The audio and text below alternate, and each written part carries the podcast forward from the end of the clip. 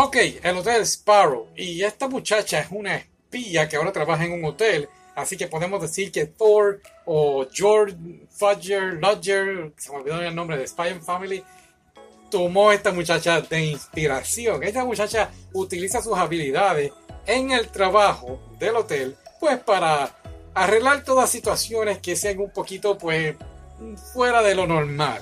Claro, tiene compañeros de trabajo que pues en parte sospechan que es espía, pero a la misma vez dicen qué rayo le está pasando a esta y hace que el anime sea bastante entretenido. Son 12 episodios de 3 minutos y creo que un minuto es pues el opening y los créditos.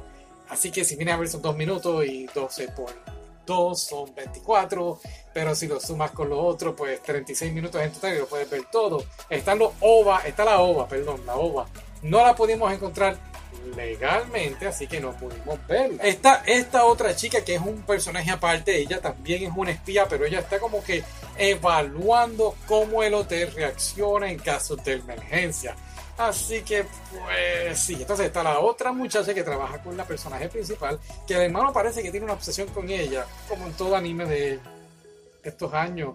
¿De qué año es este anime? Ya se me olvidó. 2013, 2013. Así que, pues honestamente para ser de 2013, pues si me dicen que es de los 90 te lo creo, porque la animación pues no fue la mejor de todas. También está este otro señor que es como un rival de ella, pero a la misma vez es su amigo y no sé si es que están entrenando o lo que sea. Y pues quisiera decirte más, pero es que no hay más nada. Cada episodio es más o menos pues una cosa parecida al episodio anterior, claro que cambiarían dos o tres cositas, pero fuera de eso, nada fuera de lo común. Y como dije, Spy Family quizás tomó inspiración bajo a ella y ninguna sorpresa ahí, ¿no?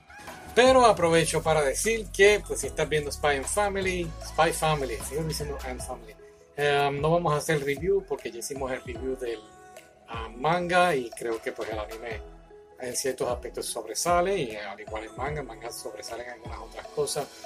Y pues nada, eso sería, gracias por estar aquí y por favor compártelo. Necesito gente que me vea. Estoy en depresión, no mentira. Un poquito triste hacer todo esto para no tener muchos likes.